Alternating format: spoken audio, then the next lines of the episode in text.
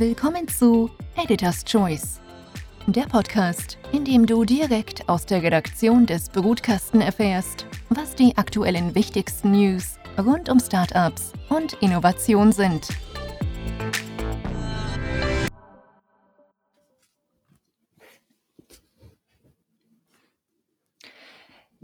Die Kryptobranche und Krypto-Enthusiasten der ganzen Welt hat es vergangene Woche nach Miami gezogen. Die Bitcoin 2022 in Miami ist die größte Konferenz ihrer Art weltweit. 25.000 Teilnehmer und Teilnehmerinnen, 400 Speaker und Speakerinnen, eine Großveranstaltung und mit dabei war auch Matthias Reder von Coinfinity, einer der wichtigsten Krypto-Experten Österreichs und regelmäßiger Kommentator aktueller Kryptothemen, auch hier am Brutkasten. Herzlich willkommen, Matthias, schön, dass du da bist. Hallo Sarah, danke für die Einladung. Herzlich willkommen auch euch bei Editor's Choice, dem Podcast zu Innovation und Startups der Brutkastenredaktion. Mein Name ist Sarah Grasl und ich bin heute euer Host. Matthias, Bitcoin 2022, der Name ist Programm. Ist das eine Konferenz für Bitcoin-Maximalisten, nehme ich mal an? Also der Name ist dort wirklich Programm. Äh, sagen wir es einfach einmal so, es kommen dort keine anderen Coins vor. Ja? Also es wird eigentlich alles über Bitcoin gesprochen. Äh, natürlich nimmt der ein oder andere Vortragende vielleicht noch äh, äh, andere äh, Coins in den Mund. Ähm, es geht aber dort hauptsächlich, also wirklich, ich würde mal sagen, zu 99,9 Prozent geht es nur um Bitcoin. Wir haben schon vorher ganz kurz gesprochen, Matthias. Ganz stark dort vertreten war auch die Finanzbranche. Die richtet jetzt in einem großen Ausmaß den Blick auch auf Bitcoin und Kryptowährungen. Was hat sich denn da getan? Da hat sich extrem viel getan. Mir war das äh, bis vor meinem Besuch in Miami gar nicht so bewusst. Ähm, was mir bewusst war, war, äh, USA ist im Bereich Bitcoin die absolute Nummer eins. Äh, wir sehen dort die meisten Venture Capital, also Risikokapitalgeber. Es werden dort Hunderte, wenn nicht sogar Milliarden äh, an US-Dollar investiert in Startups, in die gesamte Kryptobranche, angefangen von Mining über andere Firmen, Softwarefirmen, aber natürlich auch in das Asset selbst.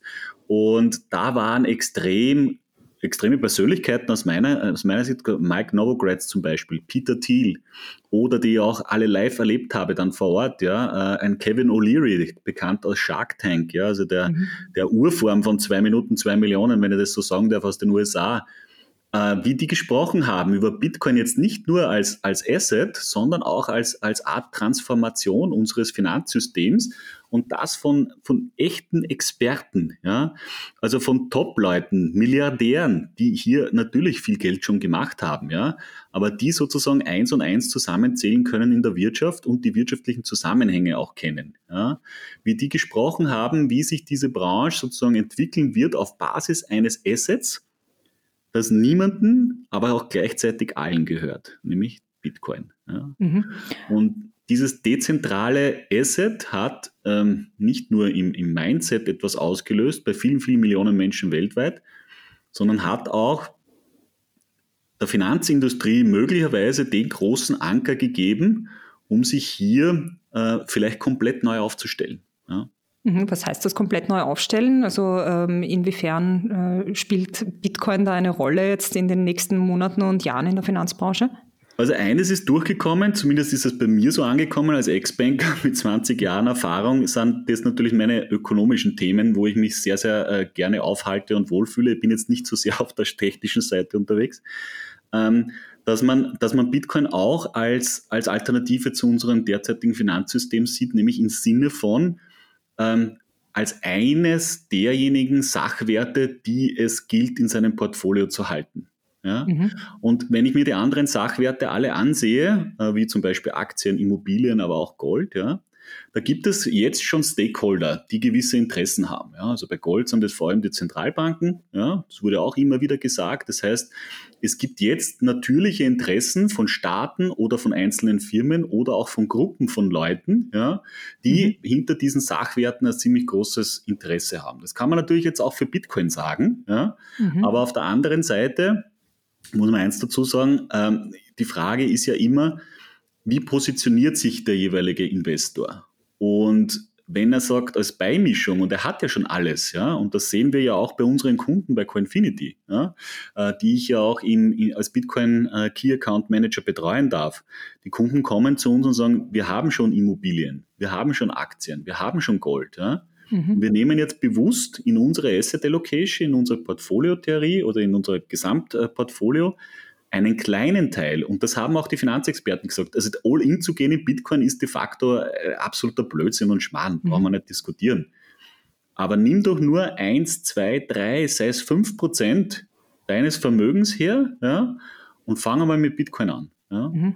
Dein Chancen-Risiko-Verhältnis, und das haben sie auch hergeleitet an Zahlen, Daten und Fakten, mhm. findet man ja auch im WWW schon äh, zu, zu Genüge. Das Risikoprofil sinkt plus die Chance auf eine höhere Rendite steigt. Ja?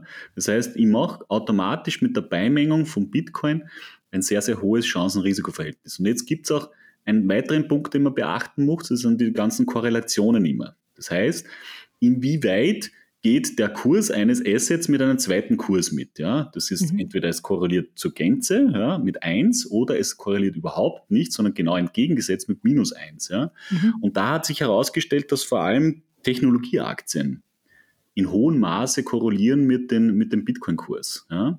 Während mit anderen Assetklassen wie zum Beispiel Anleihen ja, oder auch Immobilien etc. es de facto mhm. hier weder eine negative noch eine positive Korrelation gibt. Ja? Mhm. Und sie erwarten, diese Finanzexperten, dass sich das bald entkoppelt, auch von den Techn Techn Technologieaktien, weil die Technologieaktien sind jetzt extrem stark gestiegen. Mhm. Warum auch? Weil Investoren ziemlich, ziemlich die gleichen sind. Man muss mhm. etwas risikofreudig natürlich sein, wenn man in die, die, die Technik, also in den, in den Nasdaq investiert. Der ist natürlich technisch äh, extrem starklastig, während der S&P 500 oder zum Beispiel ein DAX oder wie auch immer, da hast du diese ganzen großen Technologiefirmen nicht drin. Das heißt, die, diejenigen, die sehr stark in Technikaktien investiert sind, haben diesen Trend schon erkannt und haben auch schon davor, ja, also vor der Krise oder vor der Ankündigung der FED, dass die Zinsen ausgewertet werden, ja, ihr, ihr, ihr, ihr Portfolio schon mit Bitcoin sozusagen aufgenommen. Mhm. Ja. Und jetzt kommen aber auch diejenigen zu Bitcoin, die aufgrund dieser Situation der, der, der aufplatzenden Anleihenblase, muss man vielleicht auch kurz ausholen, also die, das wird ganz genau benannt. Wir haben die letzten 20, 25 Jahre ähm, sehr stark profitiert von, von steigenden Anleihenkursen. Ja? Und das dreht sich jetzt aufgrund der erstmaligen Zinswende wieder hin zu stärkeren Zinserhöhungen. Mhm. Weil wenn die FED die Zinsen erhöht, zum Beispiel die Leitzinsen, sie hat ja das für sechs Schritte für heuer angekündigt, dann hat das negative Auswirkungen auf die Anleihen, die du schon mit einem fixen Coupon, also mit einer fixen Zinszahlung in deinem Portfolio-Depot hast. Die werden nämlich de facto weniger wert. Ja?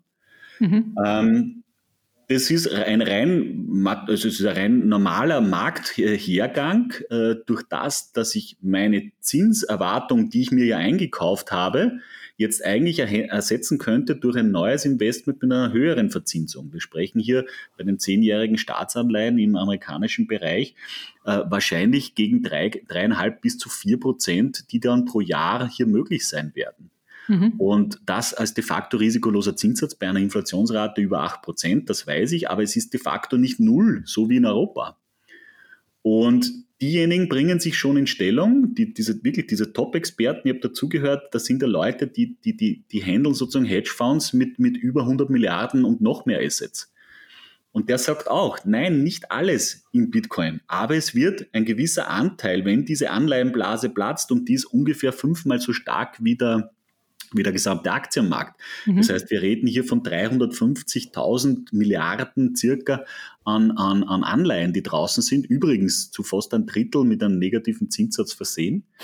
Und die, ein Teil davon wird sozusagen diese Anleihen abstoßen, weil sie sehen, dass diese Zinserhöhungen in dieser Art und Weise kommen werden. Ja, das mhm. ist jetzt die eine Unwägbarkeit. Kommen sie wirklich jetzt diese sechs Zinsschritte oder kommen sie nicht? Ich gehe mal davon aus, dass sie kommen. Ähm, und die Frage ist, wie viel macht dann noch Sinn, seine Anteile in Anleihen zu halten? Oder suche ich mir andere Investments? Und da haben Sie ganz klar gesagt, ein großer Teil wird in den Aktienmarkt weiter reingehen. Das mhm. heißt, wir werden weiterhin steigende Aktienmärkte sehen. Auch in Immobilien, auch in Gold. aber ein kleiner Teil, mhm. ja, Sie haben gesagt, so 15 Prozent, das kann schon sein, wird äh, in diesen Bitcoin-Markt kommen. Mhm. Ja. Wenn das Großinvestoren sind, von welchen Summen reden wir da? Naja, der, der eine Experte hat, hat sozusagen in den Mund genommen, er erwartet, dass ca. 2000 Milliarden an freies Kapital alleine nur äh, auf den Bitcoin treffen werden. Wow, was bedeutet wenn, das für den Bitcoin? Naja, wenn man jetzt weiß, dass der Bitcoin aktuell eine Marktkapitalisierung, ich glaube, von 1000, 1100 Milliarden US-Dollar hat und man darf erwarten, dass die nächsten ein bis drei Jahre hier sozusagen das Doppelte an zusätzlichem Kapital kommen wird, dann wage ich hier jetzt keine Kursprognose, aber ich gehe mal davon aus, dass das Kursniveau in zwei Jahren, wenn das so passieren wird, äh, deutlich höher sein wird als das, was wir jetzt derzeit sehen. Das heißt, die großen Finanzleute oder Geldexperten, wie ich sie bezeichnet habe auf meinem Twitter-Tweet, ähm, die sehen das ganz klar. Und die sagen auch, da wird nicht alles reinlaufen, aber es ist so viel Geld hier im Umlauf in allen möglichen Assetklassen und wir sprechen ja schon von überall von einer Blase mhm. und wahrscheinlich ist auch Bitcoin in einer Blase. Aber ganz ehrlich, wo sind die Alternativen? Ja. Im Sinne von, äh, wo gibt es keine Geldmengenausweitung? Ja? Wo gibt es keine Preisblase? Wo gibt es niemanden, der sozusagen als Stakeholder hier große, große Interessen daran hat, dass dieses oder jenes Asset äh, steigt oder fällt? Ja? Beim Bitcoin, es ist halt ein dezentrales System. Es gibt keinen CEO, du hast kein Headquarter. Es gibt niemanden, der hier sagt, der Bitcoin wird diese oder jede Richtung einnehmen. Bitcoin ist technologieneutral. Also mhm. insofern jeder kann, darf es nutzen, es muss aber keiner nutzen. Mhm. Und Bitcoin bleibt mit dieser Dezentralität und ohne sozusagen kompletten CEO, es gibt ja von anderen äh, Coin-Projekten, sage ich jetzt mal, ich nehme jetzt bewusst nicht das Wort Shitcoin in den Mund, mhm. äh, alle möglichen CEOs, die durch Talkshows wandern und ihr, ihr, ihr Projekt sozusagen schillen, ähm, das geht beim Bitcoin schon mal gar nicht. Das heißt, die, die, die, diese Ertrags- oder diese Erwartung kommt rein nur dadurch zustande, dass sich sehr, sehr schlaue Leute überlegt haben, ähm, okay, was, was passiert mit diesem Netzwerk? Wie ist dieses Netzwerk zu sehen? Wer hat Kontrolle über dieses Netzwerk? Und inwieweit kann mir dieses Netzwerk mit dem maximalen Overcap von 21 Millionen mhm. Stück helfen in meiner eigenen Veranlagungsstrategie? Und das war der erste große Teil, diese Veranlagungsstrategie, aber es gibt den zweiten wesentlichen Teil, der hier auf der Messe besprochen wurde, das ist dieser Payment-Teil. Ja. Mhm, ganz genau. Wir reden ja seit äh, Jahren darüber, dass äh, gerade auch im Payment allgemein in der Finanzbranche über die Blockchain Intermediäre ausgeschaltet werden. Und dem ist man da einen Schritt näher gekommen, habe ich gehört. Definitiv, definitiv. Ein, ein gewisser Jack Mallers, Mallers, weiß jetzt nicht, wie man genau ausspricht, der CEO von Strike. Strike ist eines der großen Bezahlnetzwerke in Amerika. Der hat die absolute ähm, Umsetzung von Lightning-Netzwerk, dieses Second Layer-Netzwerk äh, von, von Bitcoin angekündigt. In dem Sinne, dass man ja dort, äh, also Bitcoin, das Mainnet, wenn man so will, also die, die On-Chain, hat ja eine begrenzte äh, Zahl an Transaktionen, die maximal pro Tag äh, äh, abgewickelt werden können. Hat natürlich mhm. auch damit zu tun, ähm, äh, dass natürlich jede Transaktion einen gewissen Space, also einen, einen, Platz verbraucht und der Speicher sozusagen in den einzelnen äh, Block natürlich nicht groß ist. Da redet man von einem Megabyte circa, der da alle zehn Minuten in diesem Block, also da, da passen so 4700 Transaktionen pro Block maximal rein aufgrund der Kapazität, der Speicherkapazität. Mhm. Und ähm, Aufgrund vom Lightning-Netzwerk, das ist sozusagen ein, ein Subkontennetzwerk, bezeichne ich das immer als, als Ex-Banker, ja, äh, das sich aber sozusagen den Salden von den Hauptkonten bedient und dann aber innerhalb von diesem Subnetzwerk de facto zu 0 Euro oder Cent oder auch Satoshi-Kosten äh, versendet werden kann. Ja. Mhm. Und das hat eben diese technischen Möglichkeiten, dass du da auch Milliarden von Transaktionen pro Tag ähm, abwickeln wir es können. Und Jack Mellers macht halt eben eines äh, sehr, sehr gut. Ähm, er ist natürlich mit seiner Firma Spezialist in Zahlungsabwicklungen. Und wir haben natürlich, wenn wir heute aus, aus Bankkundensicht, wir haben ja alle ein Konto mit einer Kreditkarte zum Beispiel, und du bezahlst hier im, im, im Shop mit der Kreditkarte, dann wandert sozusagen dein Geld, bis es sozusagen beim Händler ankommt, wahrscheinlich durch zwei, drei, wenn nicht sogar vier Instanzen. Ja? Von deiner Bank zur Visa, von Visa möglicherweise zur Clearing Station, vom POS, vom POS dann äh, zur, zur, zur Bank vom Kunden und vom, mhm. von, von dort dann auf das, auf das jeweilige Kunden, also Unternehmenskonto. Ja. Das heißt, es sind zwei, drei Intermediäre, wie es so schön heißt, mhm. involviert, damit das Geld von dir beim Unternehmer ankommt. So, und Jack mhm, Die natürlich sagt, auch alle mitschneiden, nehme ich an. Ja, natürlich, natürlich. Er sagt es, so circa drei Prozent äh, kostet das Ganze und es dauert einfach Tage, wenn nicht Wochen, bis dann zur echten Wertstellung, nämlich das, dass das, der Unternehmer für seine Dienstleistung und für sein Produkt, das er dir verkauft hat, dann auch tatsächlich das Geld am, am, am Konto hat. Ja, mhm. so. Und er muss drei Prozent circa zahlen für alle diese Intermediäre. Ich finde drei Prozent ein bisschen hoch, muss ich auch sagen. Es hat er auch nicht näher eingegangen in seinem, äh, in seinem äh, Live-Auftritt. Aber Jack Mellers sagt, das können sie einfacher. Ja?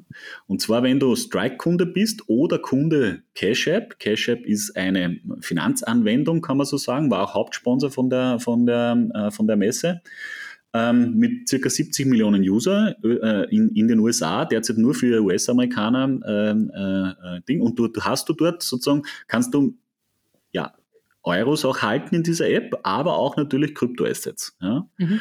Und Jack Mellers sagt, es ist vollkommen egal, ob du Kryptoassets jetzt einsitzt, also zum Beispiel den Bitcoin direkt, ja? dann werden sozusagen deine Bitcoin über das Lightning-Netzwerk an den jeweiligen Händler gesendet und am Ende dann wieder gegen US-Dollar instant konvertiert. Das heißt, er hat sozusagen mal das, kein Kursänderungsrisiko, der Unternehmer, wenn er sozusagen Bitcoins oder über diese Zahlungsschnittstelle Kryptowerte empfangen, akzeptiert. Ja? Also er hat de facto kein, kein Kursänderungsrisiko.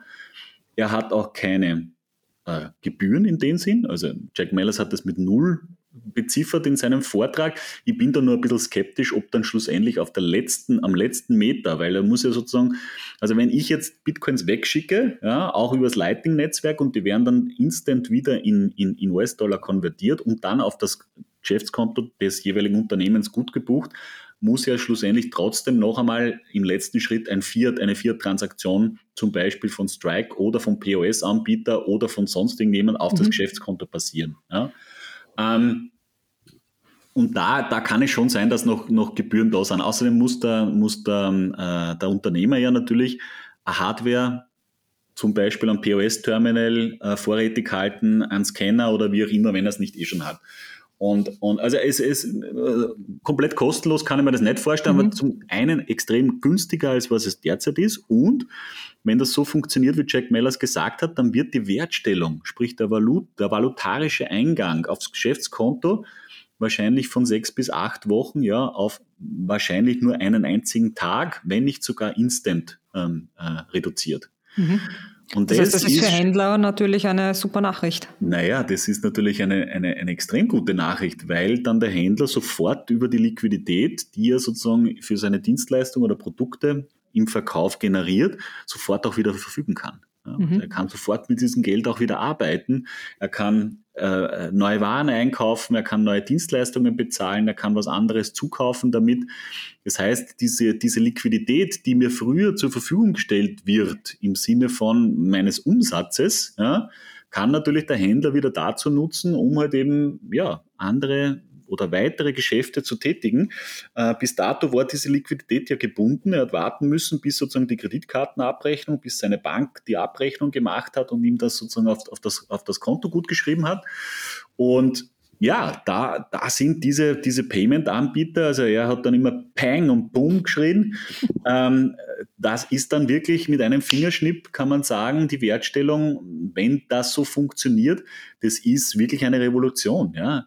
Und er hat es auch so angekündigt, er hat gesagt, das Wichtigste ist, und das wussten wir ja alle im Bitcoin-Space, wir haben viel zu wenig Akzeptanzstellen. Ja. Mhm. Und ähm, natürlich gibt es ein paar Unternehmer, also Enthusiasten, die sich jetzt schon dazu und äh, bei denen kannst du auch zahlen. Wir haben natürlich auch in Österreich die Firma Salamantex, die das in den POS-Zahlungsterminals schon integriert hat und Kooperation mit A1 und und und, ja. Aber wenn so ein, so ein, so ein Payment-Gigant wie Strike, ja, mit einem Giganten, äh, Zahlungsgigant wie Cash App, ja, mhm. hier anfängt, ähm, ganz andere Wege zu gehen und in die Fläche zu gehen von Millionen, ja, mit einem Schnips Und du kannst es auch schon jetzt nutzen. Also es sind ja, ähm, äh, die sich da hier so angemeldet haben, da waren um die 50, 50 Firmen, unter anderem Spotify, ja, McDonald's, mhm. Walmart. Äh, bei denen kannst du jetzt das schon äh, äh, ausnutzen, ja. Und du kannst über deine Strike oder deine Cash-App sagen, bezahle ich mit Fiat, dann wird sozusagen Fiat meine US-Dollar instant in Bitcoin Lightning sozusagen gewechselt. Mhm transferiert und am Ende wieder instant sozusagen die, die Bitcoin Lightning Zahlung wieder in US-Dollar gewechselt und diese US-Dollar dann auf das äh, Unternehmenskonto gutgeschrieben. Mhm. Ähm, da das, heißt aber, äh, das heißt aber, dass ich als Kunde sozusagen gar nichts mit Kryptowährungen zu tun haben muss, sondern genau. einfach nur die Vorteile, die ähm, die Blockchain in dem Bereich bildet, ausnutzt ähm, für Payments. Richtig, das ist, das ist die Revolution auch dahinter. Der, der Gedanke, du musst nicht Kryptos im Vorfeld besitzen, sondern du kannst einfach Fiat auf die Reise schicken mhm. und als Netzwerk, als Wertstellungsnetzwerk dient das Bitcoin-Netzwerk. Das ist die, Revolu das ist die absolute Revolution, Revolution dahinter. Ähm, und ich habe dann im Scherz gesagt, eigentlich müsste man jetzt hergehen und sofort Visa und Mastercard shorten, ja? ähm, weil die das vielleicht noch gar nicht so auf dem Schirm haben. Ja? Mhm.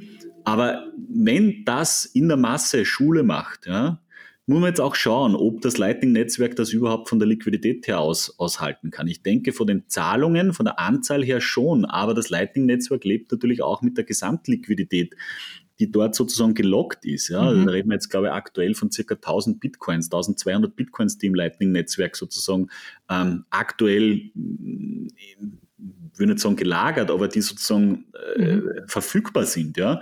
Das Lightning-Netzwerk verfügt nur über eine gewisse Liquidität. Ja? Das sollte sich hier auch sukzessive erhöhen. Und wenn wir genügend Liquidität im Lightning-Markt, wenn ich das so bezeichnen darf, sehen, dann, dann wird hier ja äh, auch für Kleinstbeträge oder auch dann für größere Transaktionen auf jeden Fall der, der Vorteil von Lightning mhm. verfügbar sein. Ja. Sehr spannend. Äh, du, über ein Thema müssen wir noch reden, das interessiert sicher viele, weil es in den letzten Monaten noch ein, ein, heiß diskutiertes Thema war, über Mining. Das ist ja auch in Europa, wir kennen da äh, umstrittene Abstimmungen des EU-Parlaments, äh, diskutiert worden, ähm, welchen Einfluss Mining auf äh, Umwelt hat. Der Umweltsünder Bitcoin stand da im Raum. Äh, war das ein Thema auf der Bitcoin 2022? Auf jeden Fall, ein großer. Es hat eine, eine eigene Mining-Stage gegeben, wo, wo halt eben äh, Panels oder auch Vorträge zum Thema Mining waren, vor allem auch unter dem Gesichtspunkt ESG, ESG. Es war natürlich ein sehr, sehr großes Thema. Das erste Thema war natürlich alles, was erneuerbar ist. Ja, und da hat ja auch Blockstream etwas angekündigt, ähm, nämlich ein Joint Venture oder eine Kooperation mit Tesla, mit einem Solarpark äh, mit 3,8 Millionen Megawatt in der Wüste, äh, wo es darum geht, hier eben Solarstrom zu produzieren für Bitcoin Mining das aber dann auch zusätzlich mit Tesla-Batterien ausgestattet ist, wo man sozusagen die Tages- oder das Tageslicht äh, voll nutzen kann und dann auch die Batteriespeicher zusätzlich aufladen, damit man eben auch in der Nacht dann sozusagen das Mining weitermachen kann. Ein sehr spannendes Projekt mit, glaube ich, 12 Millionen US-Dollar wurde das sozusagen tituliert. Und Blockstream selbst hat auch bekannt gegeben, dass sie nach internen ähm, Berichten ihre gesamte Mining-Kapazität mit derzeit aktuell 80 Prozent erneuerbarer Energie fahren. Ja? Und mhm. sie wollen das sukzessive auf bis 100 Prozent ausbauen. Ähm, dann sehr, sehr interessante Panels waren auch dazu, diese ganzen Abfallenergie Geschichten, sei es auch bei fossilen Brennstoffen, wie zum Beispiel Gas. Wir haben ja auch gelesen von ExxonMobil, da war jetzt keiner äh, vor Ort dabei, aber es wurde mehrmals auch genannt, was in den Zeitungen auch kolportiert wurde, dass Exxon äh, einfach Verfahren einsetzt, um bei der Ölbohrung, äh, Ölbohr, da stößt man normalerweise immer auf, auf eine Gaskuppel und dieses Gas wurde immer abgelassen und verbrannt, mhm. was extrem hohe CO2-Schädlichkeit aufweist. Und dieses Gas kann man aber anderwertig nutzen. Man kann dieses Gas also ab, erstens einmal abfangen, umwandeln und dann kontrolliert verbrennen zu CO2 de facto null. Ja? Da, ähm, diese Idee hat sich, hat sich äh, die letzten zwölf Monate auch teilweise über Twitter verbreitet, wo man noch ein bisschen belächelt wurde dass es sowas überhaupt gibt und ob das überhaupt äh, Sinn macht, weil irgendwo in der, in der Pampa draußen, äh, wo man sozusagen noch Öl bohrt, wie soll man dann dort sozusagen den, die, die das kontrolliert verbrennen und, und Energie erzeugen können? Aber genauso wie die Bitcoin-Miner in einem Container relativ einfach ähm, zu transportieren sind, kann man auch diese Verbrennungsanlagen relativ einfach ähm, transportieren. Und ExxonMobil hat hier sozusagen ein, ein, Pilotprojekt aufgesetzt, das genau in diese Richtung zeigt. Und das war nur eines von, von, von sehr vielen Beispielen, die ich dort, dort mhm. gehört habe. Eines war auch die Verbrennung von Kohle mittels einer anderen Methodik, die, die dann auch de facto CO2-neutral erfolgen kann. Ähm, es geht schlussendlich darum, wie wir die, die Energie, die wir jetzt produzieren, auch mittels fossiler Brennstoffe, äh, schauen können, dass wir hier äh, einen, einen maximalen Effekt im Sinne von, kommt auch dann wirklich alles an Strom raus, haben wir auch wirklich hier die letzten Prozentpunkte an effizient ähm, äh, ja, erreicht oder geht da noch etwas? Und mhm. wenn nichts mehr geht, wie schaut das mit der Gesamtentwicklung äh, eigentlich komplett auf Ener also erneuerbare Energie aus. Ja? Mhm. Wie schaut die Leistung bei den Solarpanelen aus? Wie schaut die Leistung bei, bei Windrädern aus? Ja? Äh, wie, wie kann man eben das eben verhindern, wenn keine Sonne und kein Wind sozusagen mhm. ähm, äh, mir die Leistung bringt? Wie kann ich das überbrücken? Ja? Ähm, also sehr, sehr interessante Dinge dort mit, mit CEOs, mit, mit Technikern, die, die da die irrsinnigsten und, und, und wahrscheinlich aus meiner Sicht kann das nicht beurteilen, ja, aber alleine, dass diese Ideen dort vorgetragen wurden, mhm. zeigt mir, ähm, dass hier etliches an der Mining-Industrie dort war. Und der Vorteil jetzt in Amerika ist natürlich auch, äh, dass die Brieftasche, sprich das Geld, extrem locker sitzt. Und gerade diese Ideen, Millionen, hunderte Millionen an Kapital, an Venture Capital, an Risikokapital einsammeln, damit diese Ideen auch vages, also in, in Testpilot, Pilotbetrieb etc. kommen. Ja? Mhm. Da wird Startups wieder geben. Natürlich werden extrem viele in Konkurs wieder gehen, ja, aber auf der anderen Seite diese, diese, diesen Drive, der auch auf dieser ganzen, äh, in, in diesen drei Tagen spürbar war, das hat mich extrem fasziniert ähm, hier nicht nur von den technischen Drives, sondern von den, das echt amerikanische Style, ja, also die, diese Möglichkeiten, wie der, wie der wilde Westen sozusagen, ja. Jeder kann es schaffen, ja, wenn du eine gute Idee hast. Du kannst sofort Geld raisen in Amerika, genau für diesen Bereich, ja. Mhm. Erneuerbare Energien, Mining, ja. Ähm, du kannst Geld raisen im Sinne von Custody Services, Payment Services, alles, was sich sozusagen rund um das Bitcoin-Netzwerk befindet, und Ideen, die derzeit jetzt in Umsetzung sind, die können in Amerika drüben extrem einfach Geld raisen. In Amerika, also in, in Europa eigentlich auch. Man sieht ja auch in Europa, dass die Zahlen raufgegangen sind. Mhm. Aber Amerika ist hier einfach unschlagbar. Mhm. Und du sagst, ähm, Proof of Work stand dann natürlich nicht zur Debatte, so wie das das EU-Parlament vielleicht gerne hätte. Also wir Europäer sind in der Diskussion nicht gut weggekommen. Also der Seitenhieb ist mehr als einmal gekommen. Ja. Uh, the, the, EU wants to ban uh, the, the, unhosted wallet or wallet ban by the EU. Ähm, das wurde wirklich fast jeden Tag und in fast jedem Panel ist das, ist das vorgekommen. Und es wurde, muss man ganz ehrlich sagen, auch ein bisschen belächelt. Ja. Mhm. Also absolutes Unverständnis äh, über unsere Politiker.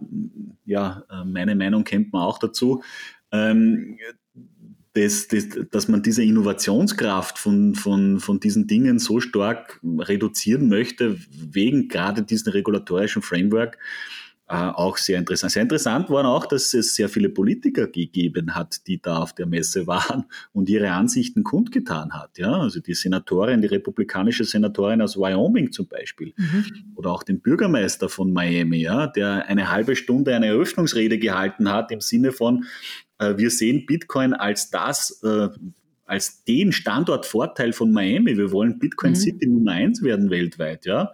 Ähm, wir, wir, Zuzug, die sehen das als, als, als Standortvorteil und sie sehen es auch natürlich ähm, als, als, als Vorteil für, für, äh, für alle Menschen. Ja? Jeder mhm. kann, jeder darf, keiner muss gleichzeitig hier dabei sein. Und die Politiker haben natürlich dann auch ähm, ja, die Inflationsrate und die anderen Dinge natürlich sehr stark verurteilt ja, und sehen auch und, und, und wollen aber auch den Menschen dabei helfen, die Möglichkeit, Bitcoin auch voll auszuschöpfen.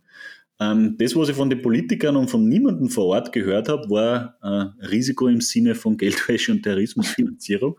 ja, das ist etwas, worüber die Branche auch ungern redet, nicht?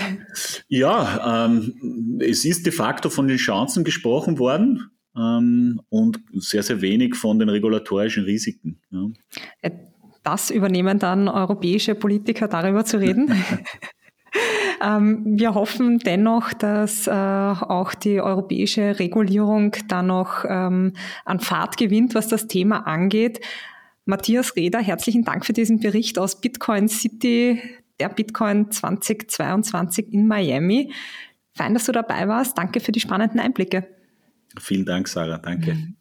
Danke euch fürs Zuhören und bis bald hier in Editor's Choice, dem Podcast für Startups und Innovation in der Finanzbranche und darüber hinaus. Bis bald. Tschüss. Das war Editor's Choice, der Podcast aus der Redaktion des Brutkasten.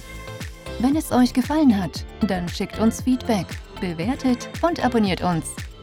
Danke fürs Zuhören und bis nächste Woche. Euer Brutkastenteam. team